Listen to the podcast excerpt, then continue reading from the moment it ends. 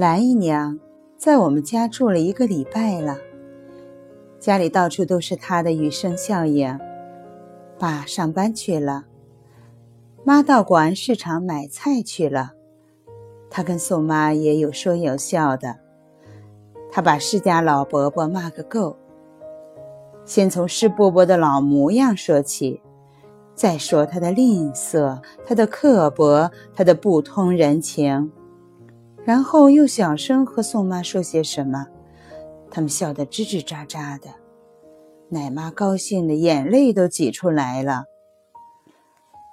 蓝姨娘圆圆扁扁的脸儿，一排整整齐齐的白牙。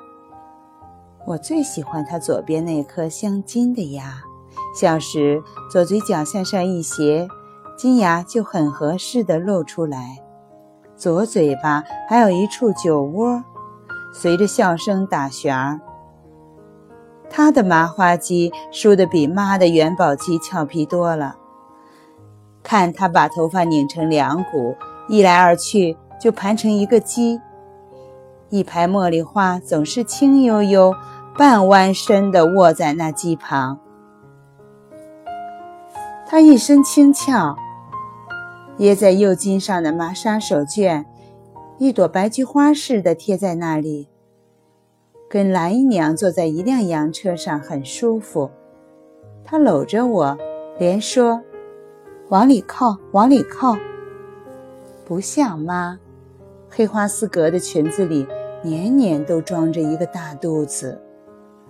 跟妈坐一辆洋车，她的大肚子把我顶得不好受，还直说：“别挤我，行不行？”现在妈又大肚子，有了蓝姨娘，妈做家事倒也不寂寞。她跟妈有诉说不尽的心事，奶妈、张妈都喜欢靠拢来听。我也小鱼上大串的挤在大人堆里，仰着头望着蓝姨娘那张有表情的脸。她问妈说：“林太太。”你生英子十几岁？才十六岁。妈说。蓝姨娘笑了。我开怀也只有十六岁。怎么开怀？我急着问。小孩子别乱插嘴。妈斥责我。又向蓝姨娘说：“当着孩子说话要小心，英子鬼着呢，会出去乱说。”蓝姨娘叹了口气：“我十四岁从苏州被人带进了北京，十六岁那什么，四年见识了不少人，二十岁到底还是跟了师大这个老鬼。师大哥今年到底高寿了？”妈打茶问。“管他多大，六十、七十、八十，反正老了。”老得很，我记得他是六十，六十几来着。妈还是追问他呀。蓝姨娘扑哧笑了，看看我，跟英子一般大，减去一周甲子，才八岁。你倒也跟了他五年了，你今年不是二十五岁了吗？别看他六十八岁了，硬朗着呢。再过下去，我熬不过他。他们一家人对付我一个人，我还有几个五年好活？我不愿意把年轻的日子埋在他们家。可是四海茫茫，我出来了，又该怎么样呢？我又没有亲人。苏州城里倒有一个三岁就把我卖了的亲娘。他住在哪条街上，我也记不得了呀，就记得那屋里有一盏油灯，照着躺在我床上的哥哥。他病了，我娘坐在床边哭，应该就是为了这病哥哥才把我卖的吧。想起来梦似的，也不知道是我乱想的还是真的。蓝姨娘说着，眼里闪着泪光。是他不愿意哭出来吧，嘴上还勉强笑着。妈不会说话，笨嘴拙舌的，也不劝劝兰姨娘。我想到去年七月半在北海看烧法船的时候，在人群里跟妈妈撒开了手，还急得大哭呢。一个人怎么能没有妈？三岁就没了妈，我也要哭了。我说：“兰姨娘就在我们家住下，我爸爸就爱留人住下，空房好几间呢。”乖孩子，好心肠。明天书念好了，当女校长去，别嫁人。天底下男人没好的，要是你爸妈愿意。我就跟你们家住一辈子，让我拜你妈当姐姐，问她愿意不愿意？蓝姨娘笑着说：“妈愿意吧？”我真的问了。愿意呀。妈的声音好像在醋里泡过，怎么这么酸？我可是很开心。如果蓝姨娘能够好久好久地停留在我们家的话，她怎么也说我要当女校长呢？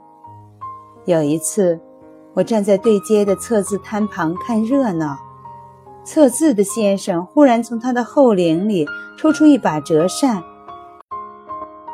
指着我对那些要算命的人说：“看见没有，这个小姑娘赶命能当女校长。”她的鼻子又高又直，主意大着呢，有男子气。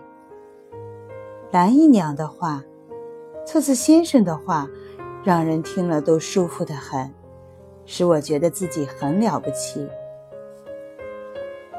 爸对蓝姨娘也不错。那天我跟着爸妈到瑞福祥去买衣料，妈高高兴兴地为我和弟弟妹妹们挑选了一些衣料之后。爸忽然对我说：“英子，你再挑一件给你蓝姨娘。你知道他喜欢什么颜色吗？”“知道，知道。”我兴奋得很。他喜欢一件淡青色的印度绸，镶上一道黑边儿，再压一道白牙。我比手画脚，说的高兴，一回头看见坐在玻璃柜旁的妈。妈正皱着眉头在瞪我，伙计早把深深浅浅的绸子捧来好几批。爸挑了一色最浅的，低声下气的递到妈面前说：“你看看这料子还好吗？是真丝的吗？”妈绷住脸，抓起那匹布的一端，大把的一攥，拳头紧紧的，像要把谁攥死。手松开来，那团绸子也慢慢散开，满是折痕。妈说：“你看好就买吧，我不懂。”我也真不懂，妈为什么忽然跟爸生气。直到有一天，在那云烟缭绕的鸦片烟香中，我才也闻出那味道的不对。那个做九六公债的胡伯伯常来我家打牌。他有一套烟具摆在我们家，爸爸有时也躺在那里陪胡伯伯玩两口。蓝姨娘很会烧烟，因为施伯伯也是抽大烟的。是要吃晚饭的时候了，爸和蓝姨娘横躺在床上，面对面。枕着荷叶边的绣花枕头，上面是妈绣的拉锁牡丹花。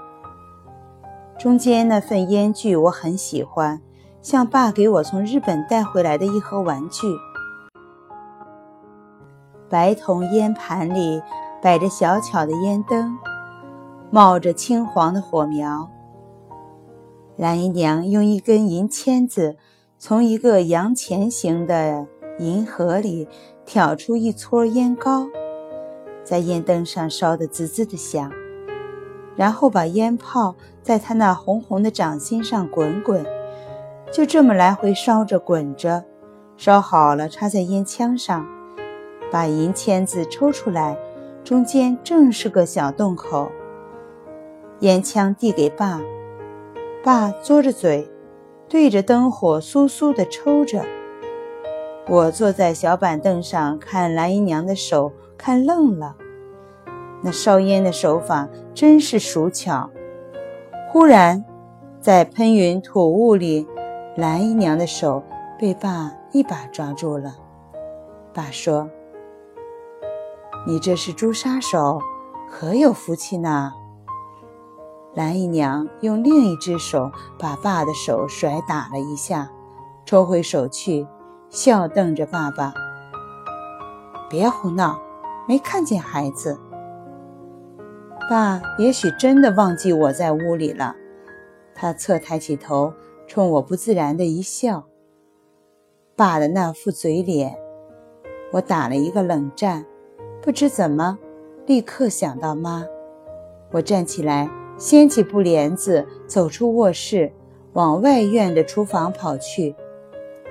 我不知道为什么要在这时候找母亲。